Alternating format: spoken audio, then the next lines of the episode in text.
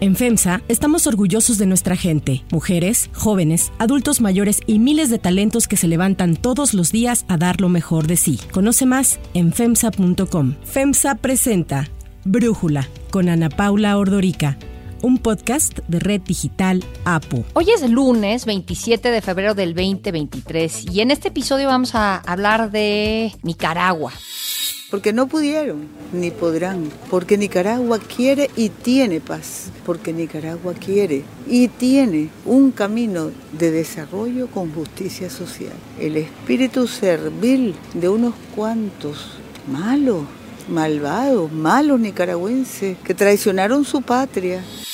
Que acaba de revivir una práctica que era común hace siglos, cuando los reinos europeos le cerraban los muros a las personas que ya no querían que formaran parte de su pueblo, no puedo decir ciudadanos porque pues ni existía ese concepto. Mucho, mucho tiempo después, la Alemania nazi fue la que decidió utilizar esta herramienta que fue retirarle la nacionalidad a grupos minoritarios, entre ellos pues bien conocido lo que hizo con los judíos. Y ahora vemos algo similar, revivido por este dictador nicaragüense Daniel Ortega y su esposa, la señora Murillo, quien hace unos días le quitó su nacionalidad a casi 300 personas que expulsó del país por ser críticos al régimen y a su gobierno o que se encontraban exiliados por la misma razón. Entonces, este dictador ha asesinado a más de 300 manifestantes, ha detenido y torturado a cientos de ellos desde el año 2018, ha instaurado un estado policiaco, ha violado sistemáticamente los derechos humanos, ha encarcelado a sus opositores, se ha robado descaradamente las elecciones nacionales del 2021, las municipales del 2022. Bueno, pues ahora Daniel Ortega y su esposa, la vicepresidenta, la señora Murillo, desterraron estas 222 presos políticos, los subieron a un avión, volaron a Estados Unidos y ya que aterrizaron se enteraron que les había quitado la nacionalidad, los declaró apátridas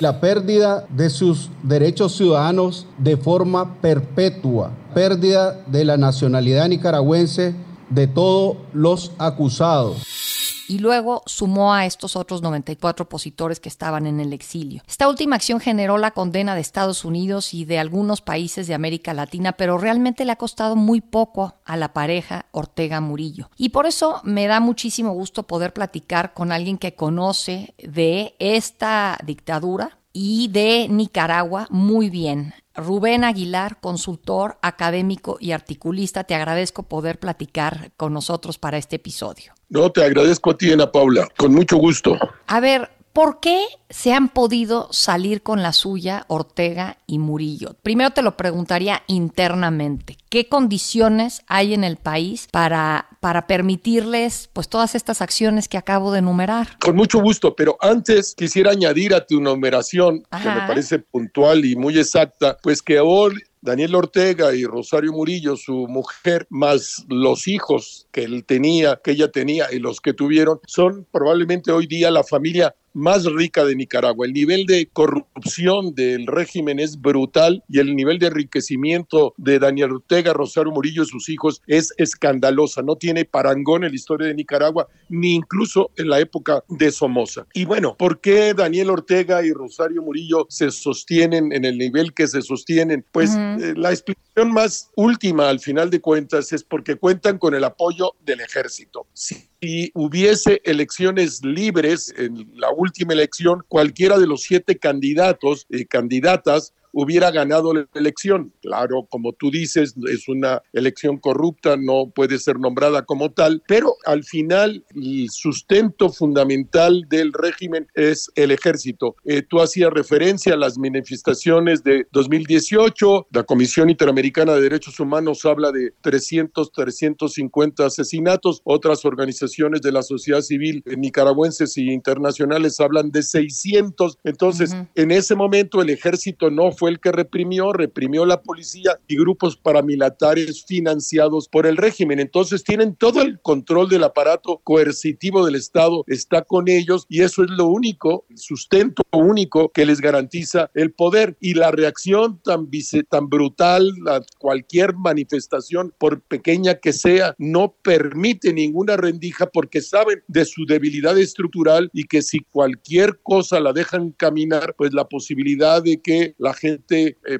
tome las calles como lo intentó, como lo hizo en 2018, pero fue reprimida, pues ellos eh, se vendrían abajo. Entonces, la explicación última es que tienen consigo todo el aparato coercitivo del Estado, el ejército, la policía y las estructuras paramilitares orquestadas con la policía en particular y financiadas por el régimen, Ana Paula. Fíjate que leyendo un poco lo que ha pasado ahí, ¿te acuerdas que según yo nos vimos allá en Nicaragua en el 2018 cuando estaban todas estas manifestaciones y platicamos y uno pensaría que de entonces a la fecha, pues algo tendría que cambiar para peor hacia estos personajes tan negros para la historia de Nicaragua, ¿no? Pero yo lo que he visto es que Rosario Murillo ha utilizado mucho las herramientas de la desinformación, ha revivido esta narrativa antiimperialista en donde dice, casi como que quiere revivir lo de los años 80 cuando Reagan ayudó a los sandinistas. Ahora Rosario Murillo entiendo que trata de revivir esta idea como algo que se está repitiendo en este momento y que por ello tienen que tener pues las herramientas que utilizan en contra de la población y en contra de sus opositores.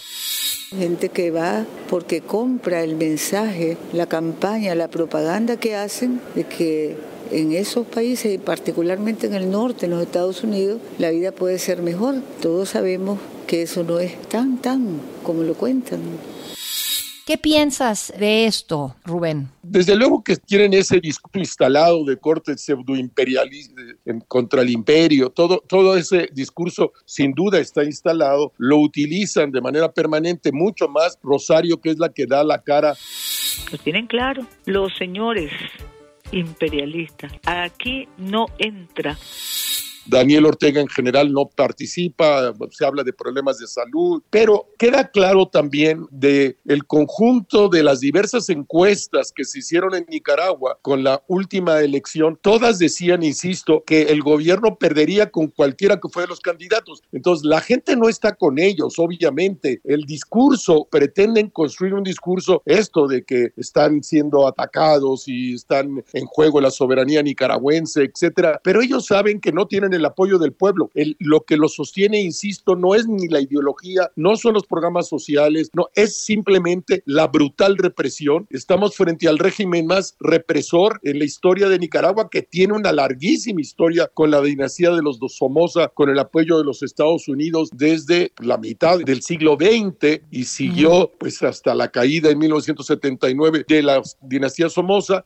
y ahora pues esta dictadura que reproduce y redobla la la dinastía de los Somoza, pues está ahí, pero no pienso en que eh, Ana Paula no es por el discurso, no es por la política social del régimen, que es un desastre. Nicaragua hoy debe de ser la tercera economía más pobre del continente. Después de Haití vendría en el per cápita Venezuela, luego estaría Nicaragua. No se legitiman, es la fuerza represiva, los espías a través en las colonias y en las comunidades eh, eh, rurales con los paramilitares que están viendo todo un aparato de penetración de las comunidades para estar eh, oteando quién piensa distinto, quién puede ser un líder. Y pues estas personas son llevadas a la cárcel, como tú hacías referencia, estas 222 que fueron expatriadas hacia los Estados Unidos, todavía quedan 39 en las cárceles. Y, eh, la figura extraordinaria del el obispo Rolando Álvarez, que no quiso irse y inmediatamente el aparato judicial le asigna 26 años de cárcel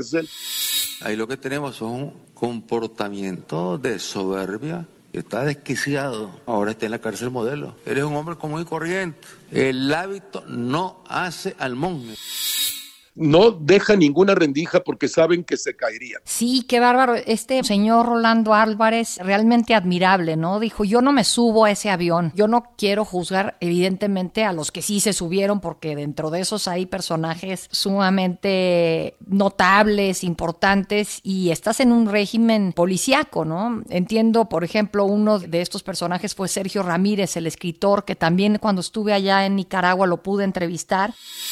Yo estoy siendo acusado como escritor, no como dirigente político. Estoy siendo acusado porque escribo libros, porque escribo novelas que ellos consideran que son subversivas para el orden que han querido establecer.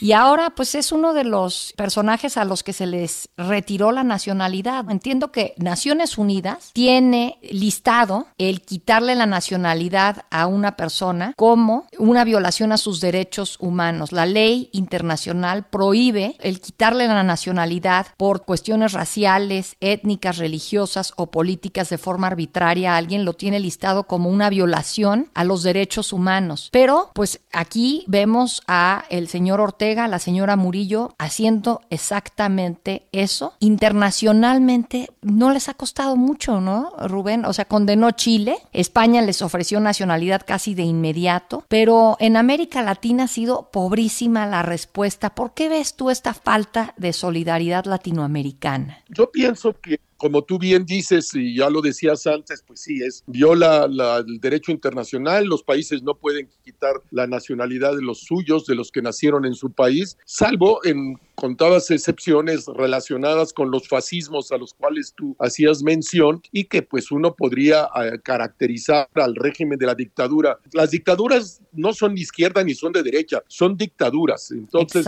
y son regímenes represores, autoritarios y con muchos elementos de fascista, como claramente es la dictadura de Nicaragua y en esa su caracterización o su eh, fascista, pues toma una decisión de este carácter de 320 ciudadanos de ellos, les quita la nacionalidad a Ortega al final y su mujer Rosario Murillo. Es un tema que platico mucho, esta pregunta que tú tienes, que platico mucho con mis amigos eh, nicaragüenses, mantengo un contacto muy cercano con ellos, muy directo. La última vez estuve en Managua y haciendo un recorrido por el país. Celebro extraordinariamente que haya sido liberada de Nora María Treyes, la comandante histórica, comandante 2 de la toma del Palacio Nacional en 1978. Somos muy amigos y, y me da muchísimo gusto, pero ellos mismos en su análisis dicen, significa tampoco Nicaragua hoy. Es tan pequeño, está como que a nadie le importa, ya lo está dejado de la mano de Dios, a nadie le importa y por eso no provoca reacciones, no está en la prensa, no está en la agenda de la prensa mundial, no está en la agenda tampoco de la gran política internacional, está como en general toda Centroamérica, no solo diría Nicaragua, claro, es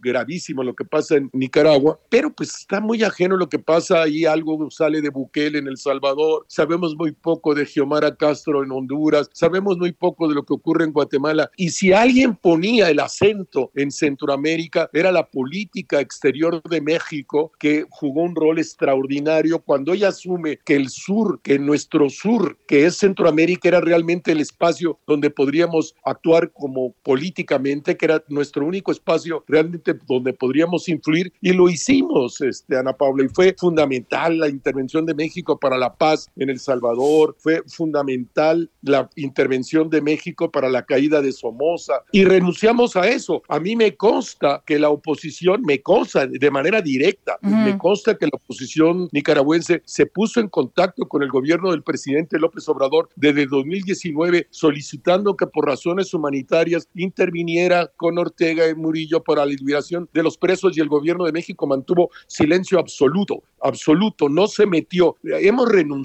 a nuestra gran política exterior en Centroamérica y que era parte importantísimo de estar haciendo sentir al mundo que ahí había algo que valía la pena que miráramos hacia lo que ocurría y hoy pues el mundo no ve y México tampoco y menos México ve lo que ocurre en esas latitudes de nuestra geografía, Ana Paula. ¿No vemos o el presidente decide que se quiere alinear con alguien así? Yo lo pienso cuando López Obrador que siempre dice que México tiene su vocación eh, no intervencionista, se la vive interviniendo, ¿no? En este caso, ya decíamos, Chile, el presidente Boric publicó un mensaje de condena inmediata. Luego fue Petro dicen que es de izquierda, ¿no? Eh, igual que el presidente López Obrador dice él que es de izquierda, Petro es de izquierda y resulta que él condena esta acción de quitarle la nacionalidad a sus ciudadanos. Y la Cancillería en México tardó en responder Después, esta semana le pregunta este, pues lo voy a decir con todas sus letras, el palero periodista que trae su moñito, Lord Molécula, al presidente López Obrador, después de una mañanera que ya había durado tres horas, le pregunta el Lord Molécula al presidente, ¿qué opina de lo que está pasando en Nicaragua y que le quitó el presidente su nacionalidad a estas personas? Y dice, no, eh, ya, yo ya me voy a desayunar,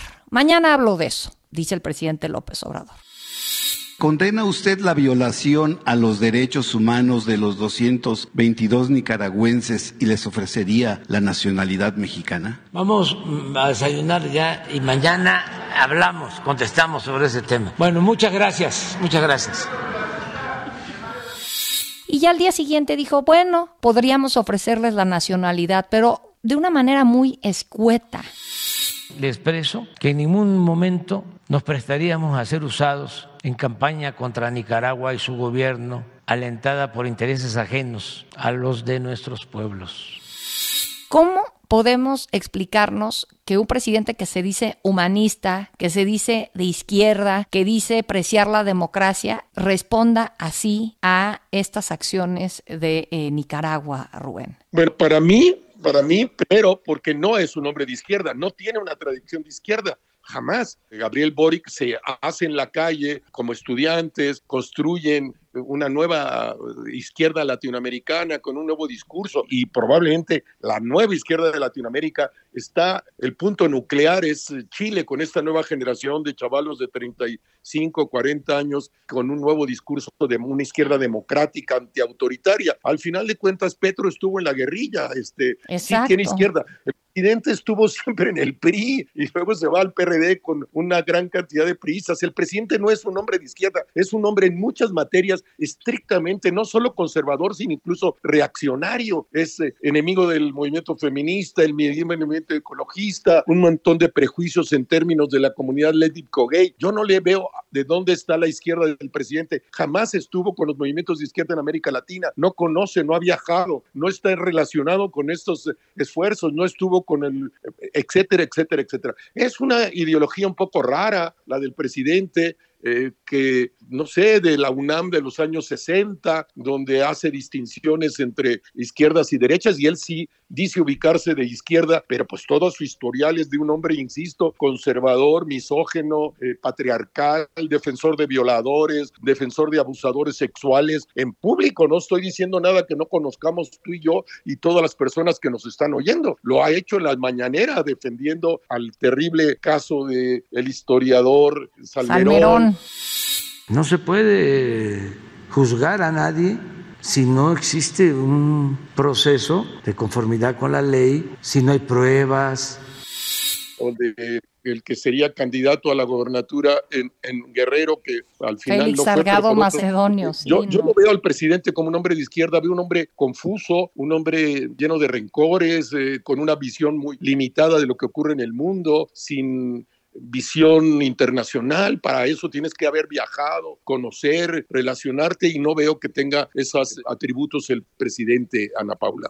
Mira, todavía la diputada del PAN, Mariana Gómez del Campo, subió la semana pasada unas fotografías, documentos de la Auditoría Superior de la Federación para anunciar que iba a ir a presentar una denuncia en contra del gobierno porque le está entregando contratos millonarios el gobierno de México al cónsul de Nicaragua en México. Y tiene ahí las fotografías de la Auditoría Superior, habla de 130 contratos por 3 mil millones de pesos. Realmente un presidente que habla de ser austero y de que por eso quiere modificar las reglas de la, electorales para que las elecciones cuesten menos, pero le da 3 mil millones de pesos al cónsul de una dictadura. Increíble, como son muchas cosas increíbles en este gobierno y parece ser, por lo que leí en la prensa, la, que hay una evidencia contundente de estos contratos y pues uno tendría que pensar muchas cosas, ¿para qué le dan estos contratos? Eh, con esos contratos tiene uno derecho a pensar, es solo para este señor en lo particular, es para su enriquecimiento personal. Desde ahí se derivan recursos hacia Nicaragua. Hay otras gentes del régimen implicadas en estas pseudoizquierdas, implicadas en estos negocios. Deja muchas preguntas, abre muchas preguntas este caso particular. Ya la prensa ha documentado el caso con evidencias de la Auditoría Superior de la Federación o de la cuenta pública, con la cual uno puede pues decir hay evidencia contundente para mostrar que están esos contratos y entonces surgen muchísimas preguntas, Ana Paula. Ahora, Rubén, regresando a lo principal que quería platicar en, en este episodio, que es el retiro de la nacionalidad. ¿Cuál crees tú que es la razón por la cual Ortega y Murillo lo hicieron en este momento? ¿Por qué deciden hacerlo ahora? Entiendo que cuando sale el grupo en ese avión hacia los Estados Unidos, que eh, nosotros dejamos de jugar ese papel y el mediador fue los Estados Unidos, aunque la oposición nicaragüense quería que hubiera sido el gobierno de México, tenían unas enormes esperanzas en López Obrador, pensaron que de verdad iba a ser un hombre de izquierda y que los iba a ayudar, y para ellos ha sido una decepción brutal. Un periodista extraordinario como es Chamorro me escribió cuando oyó la conferencia de prensa del presidente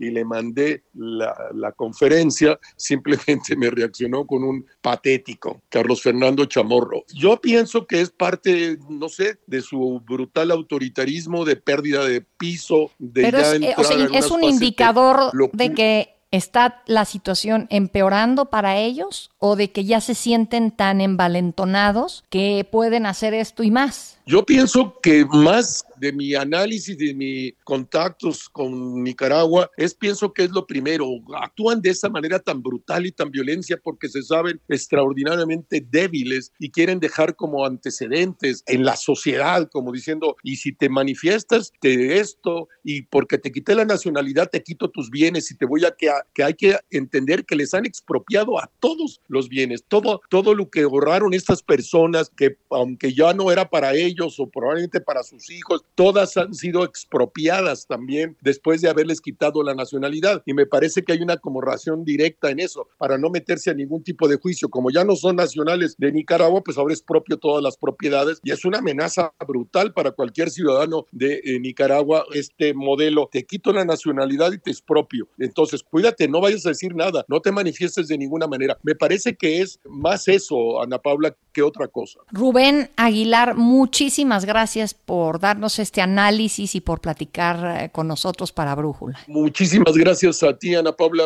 Si te gusta escuchar Brújula, te invitamos a que te suscribas en tu aplicación favorita o que descargues la aplicación Apo Digital. Es totalmente gratis y si te suscribes será más fácil para ti escucharnos. Además, nos puedes dejar un comentario o calificar el podcast para que sigamos creciendo y mejorando para ti. Para terminar el episodio de hoy, los quiero dejar con música de Shakira y Carol G.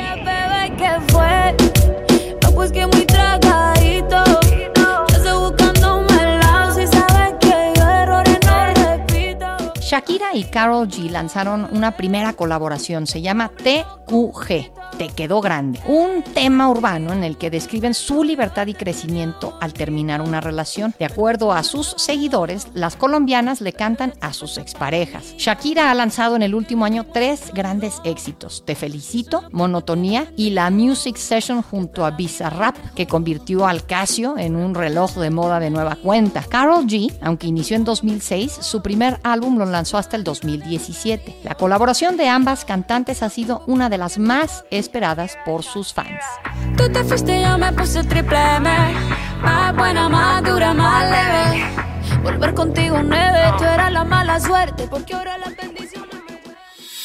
Yo soy Ana Paula Ordorica. Brújula lo produce Batseba Feitelson. En la redacción, Perla Argueta. En la coordinación y redacción, Christopher Chimal. Y en la edición, Cristian Soriano. Los esperamos mañana con la información más importante del día. Oxo, Farmacias ISA, Cruz Verde, Oxo Gas, Coca-Cola FEMSA, Invera, Torrey y PTM son algunas de las muchas empresas que crean más de 245 mil empleos tan solo en México y generan valor como parte de FEMSA. FEMSA presentó Brújula con Ana Paula Ordorica, un podcast de Red Digital APO.